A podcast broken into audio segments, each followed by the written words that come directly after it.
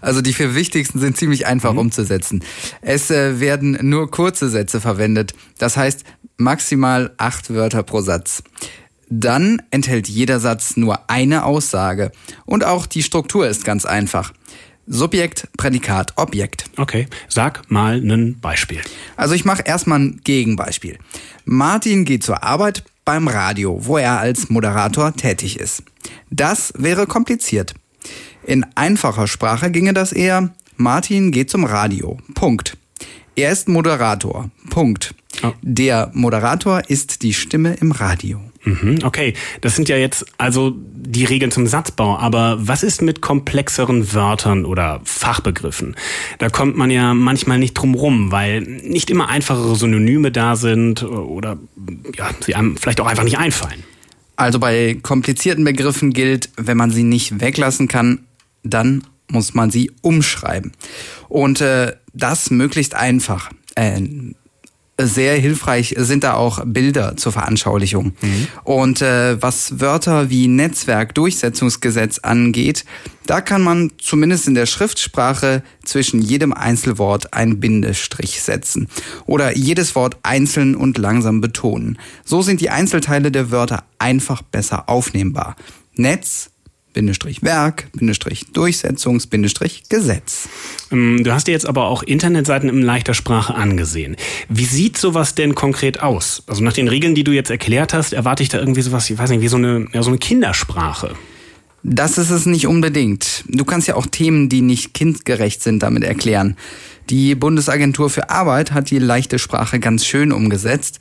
Da steht ganz einfach erklärt, was sie macht und jeder Satz steht dabei in einer eigenen Zeile. Das ist schon in der Wahrnehmung viel übersichtlicher. Und es wird mit vielen Bildern gearbeitet. Ähm, aber auch schön macht's der Deutschlandfunk. Die haben Nachrichten in leichter Sprache und ein Bericht über Abschiebung klingt dann zum Beispiel so. Islamist abgeschoben. Polizisten in Nordrhein-Westfalen hatten den Islamisten in ein Flugzeug gesetzt. Als das Flugzeug schon auf dem Weg nach Tunesien war, ist ein Brief von einem Gericht gekommen. Das Gericht hat die Abschiebung verboten. Der Grund? Der Mann wird in Tunesien vielleicht gefoltert. In dieser Form gibt es Nachrichten aus mehreren Rubriken, also eine ganz nieder, niedrigschwellige Art an Informationen zu kommen. Ich finde, das hört sich jetzt schon mal extrem sinnvoll an. Gerade heute, wo ja auch immer mehr Menschen zu uns kommen, die ja erstmal auch eine gewisse Sprachbarriere haben. Im Prinzip profitieren da ja aber alle. Also die komplizierte Sprachen nicht so gut aufnehmen können von. Egal ob jetzt wegen der geistigen Einschränkung oder weil man eine ja, andere Muttersprache spricht. Da frage ich mich jetzt aber, ähm, warum gibt es so wenige Angebote?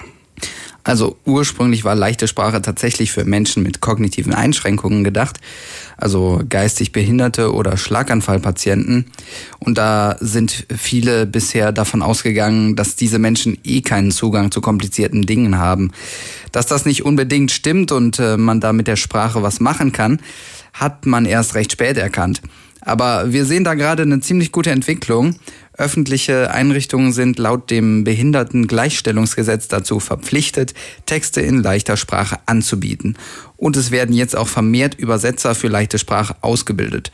Es wird also hoffentlich in Zukunft ein deutlich breiteres Angebot an Informationen in leichter Sprache geben. Hm, optimistische Aussichten, sagt mein Kollege Michael Hartke.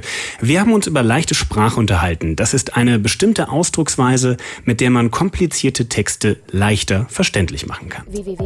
www.kölncampus.com www